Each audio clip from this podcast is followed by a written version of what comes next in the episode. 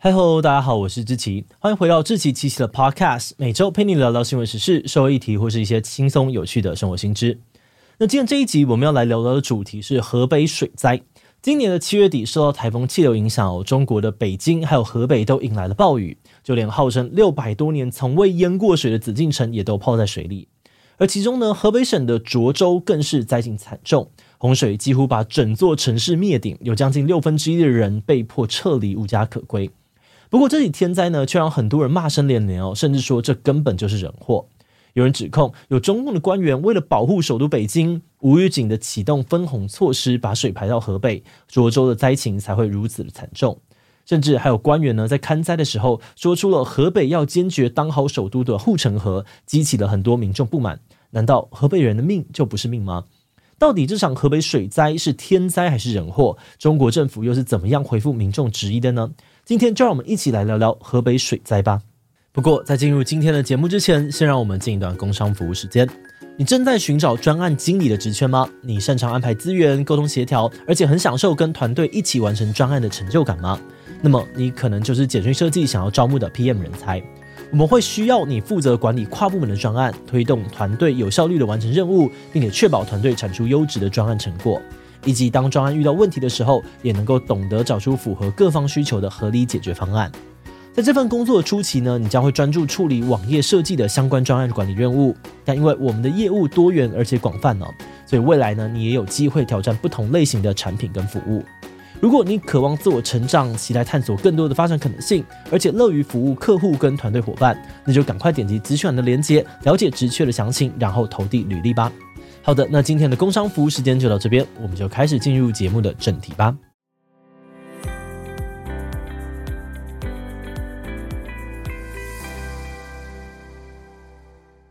说到河北水灾的起源呢，我们就要提到前阵子刚经过台湾的杜苏芮台风，以及当时正在形成的卡努台风。这两大台风先是在华北地区带来了充足的水汽，而这些水汽呢，又刚好遇到了当地的高压系统，还被山脉给阻挡。结果就变成了超大豪雨下在北京啊，还有河北等等的地方。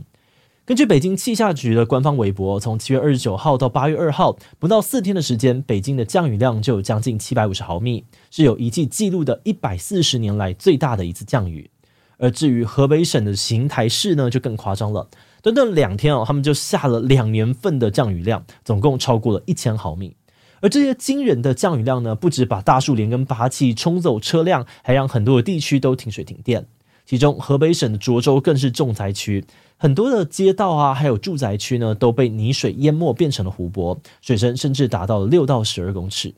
根据河北省政府八月十号统计，至少有三百八十八万人受灾，经济损失高达了人民币九百五十八亿元。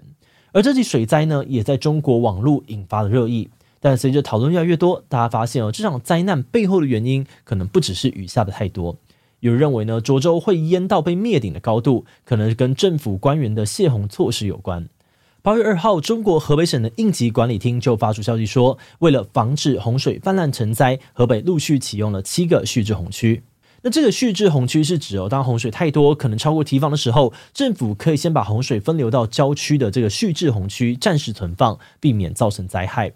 而住在蓄滞洪区的人民呢，就必须要牺牲小我完成大我，在分洪之前先离开他们的家，等水退了之后，再根据政府的规定领取补偿。这本来是一个为了保全大局才不得不的做法哦。像是在二零一一年的时候，美国也曾经把密西西比河的洪水排入人烟稀少的沼泽湿地，让纽奥良市免于洪灾。不过，这次河北省的官员倪岳峰却在勘灾的时候说，他们会这么做是为了要减轻北京的防洪压力，甚至还强调河北要坚决当好首都的护城河。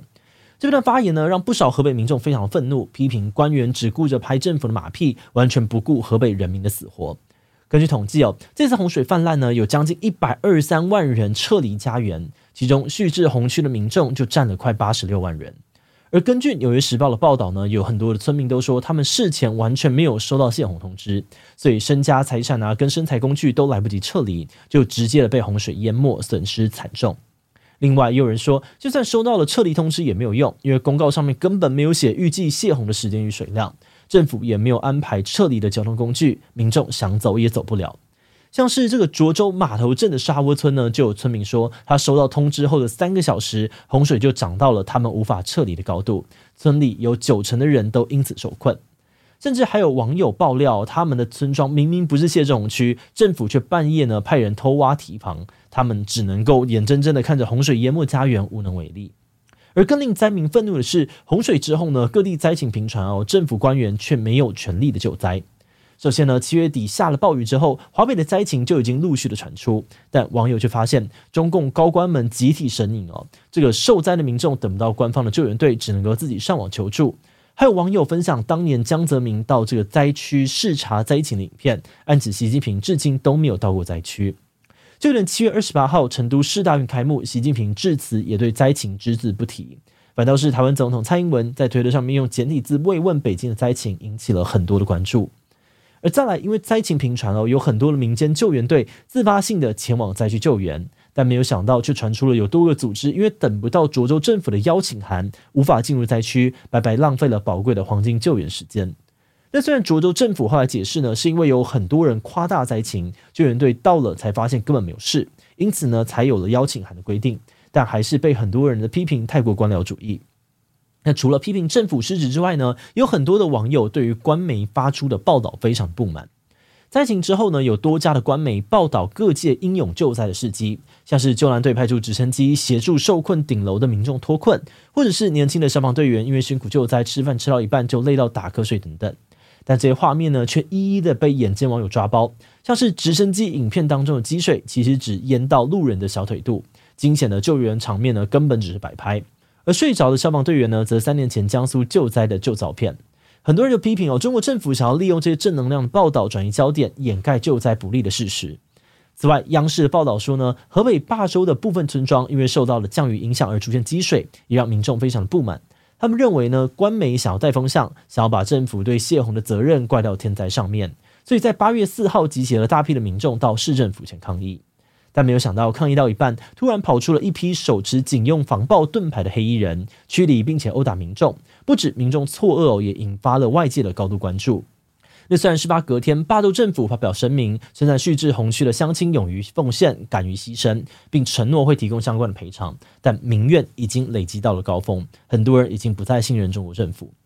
二月四号，涿州市政府宣布开始接受社会捐款，引来了很多网友的质疑。他们认为哦，涿州政府在灾后第一次发公告，就是伸手跟民众要钱，真的很可疑。再加上推特上面出现有人偷卖救灾物资的影片，很多人呢都担心捐款会被滥用，纷纷的呼吁大家不要捐款。此外，八月十号，河北省政府宣布，这次灾害的死亡人数是二十九人，失联的人数呢是十六人，也引发了热议。很多人都认为哦，这个数字少到夸张。光是八月二号下午两点呢，网络上面就有超过八百条的求救讯息，其中有些讯息还代表了好几个断水断电的村落。实际上，受灾的人数绝对不可能这么少。认为中国政府正在极力的掩盖灾情。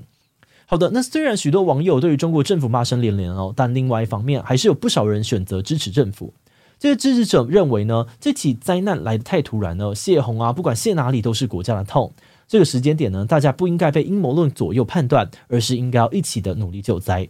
像是演艺圈当中就有不少人响应捐款，除了中国男团 TFBOYS 大手笔捐出了三百万人民币，台湾明星林志玲也捐出了多项的物资赈灾。另外呢，也有人提出报道反驳，在八月一号，中国领导人习近平就已经公开承认，这次的洪灾造成了重大的人员伤亡，同时也要求各地方要全力的搜救失联的人员，并非完全神隐哦，也没有掩盖灾情。而且八月九号，中国的财政部啊，还有水利部也已经紧急预拨了十亿元人民币，补偿旭日红区的民众损失，努力的帮助受灾的人民尽快的恢复正常的生活秩序。节目的最后，也想来聊聊我们制作这集的想法。我们在查资料的时候呢，看到有民众一边清理被洪水摧毁的家园，一边伤心的哭泣，那这些画面都让我们觉得很沉重，也很难过。想象一下，如果是我们自己在短短的几个小时内打拼了一辈子的财产，以及对于家乡的重要回忆，就这样子被洪水淹没，化为乌有，我们可能也会对未来失去信心，陷入绝望。此外，更让我们感到鼻酸的是，这些灾民在被问到希望政府提供什么协助的时候，他们擦着眼泪，一脸茫然地说：“还没想过。”这画面也让我们觉得非常的无奈。通常一个社会在遭遇到重大灾害的时候呢，我们都会期待整个社会能够一起承担重建家园的任务，不管是政府全力救灾，或是民众大家有钱出钱、有力出力，都能够给予这些灾民继续生活下去的动力。但为中国政府的资讯不透明哦，让部分民众承受灾害的同时，不但难以期待政府的作为，社会大众呢也因为担心善款不能够被好好的运用而失去捐款的信心。那在这样的情况之下，受伤害最深的仍然还是这些等待重建家园的人民吧。好的，那我们今天关于河北水灾的介绍就先到这边。如果你喜欢我们的内容，欢迎按下指定跟订阅。如果是对于这集河北水灾的内容，对我们的 Podcast 节目或是我个人有任何的疑问跟回馈，也都非常的欢迎你在 Apple Podcast 留下五星留言哦。那今天的节目就这样告一段落，我们就下集再见喽，拜拜。